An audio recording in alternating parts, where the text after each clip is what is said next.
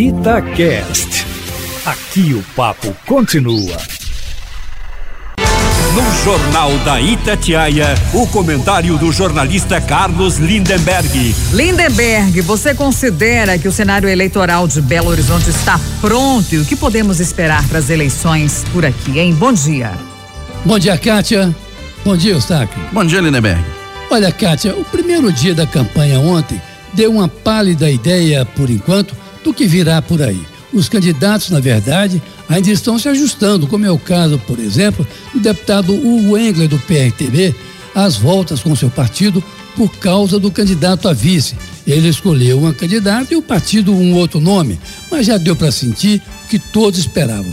Líder nas pesquisas, o prefeito Alexandre Calil é o alvo preferencial da maioria dos candidatos, que, como de hábito, escolhem quem está na frente para atacar. Isso é tão antigo como a Praça da Sé, como se dizia em outros tempos. E Calil não escapou disso, até porque tomou também algumas posições muito fortes durante a pandemia, que ainda não passou, ao contrário do que pensam muitos, de forma que esse primeiro dia mostrou esse panorama pouco animador. Não se basta escolher eh, alguém como alvo. A cidade precisa de propostas, precisa saber o que pensam os que pretendem governar o município. E olha que são 15 os candidatos o maior número de postulantes que já se viu numa sucessão municipal, Kátia. O que pode revelar também uma, digamos, suposição de que o prefeito não está com essa bola toda. Tanto assim que muitos resolveram peitá-lo, para usar uma linguagem comum, na suposição de que será fácil derrotá-lo. Sei não, viu? Calil tem cometido algumas falhas, como esse vai e vem no isolamento social, mas tem bom respaldo popular. De qualquer forma, o dia ontem foi marcado pelo primeiro posicionamento dos candidatos, de forma que é cedo ainda para uma avaliação mais consistente de como se desenvolverá a campanha que se espera seja de bom nível para que a cidade possa oferecer melhores condições de vida à população, que deve ser o objetivo de todos, Eustáquio.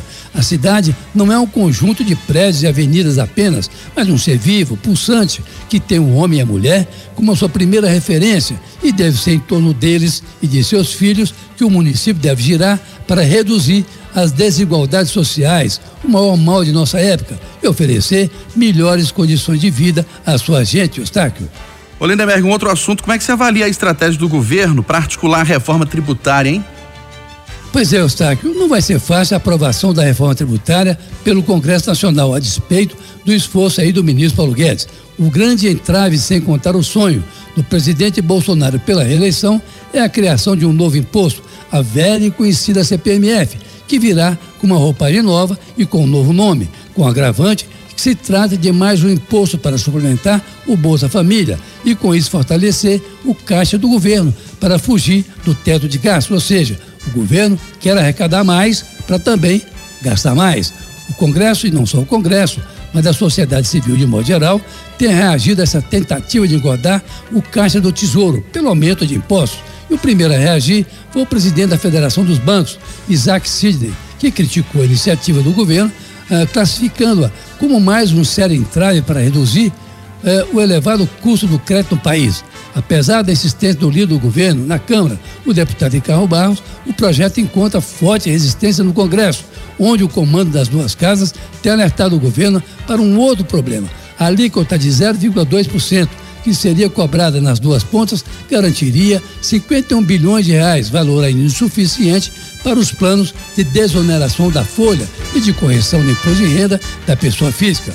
O governo não conseguiu ainda, o saco, foi equacionar o problema menos econômico do que político, que é conciliar os planos de reeleição do presidente Bolsonaro e, para isso, precisa de dinheiro para complementar, por exemplo, o auxílio financeiro que acaba em dezembro, com os problemas de caixa do Tesouro. Em outras palavras, resumindo tudo, é preciso conciliar a fome com a falta de dinheiro. Olha, evite aglomerações. Se sair, use máscara e lave as mãos sempre, com água e sabão. Carlos Lindenberg, para a Rádio Itatiaia.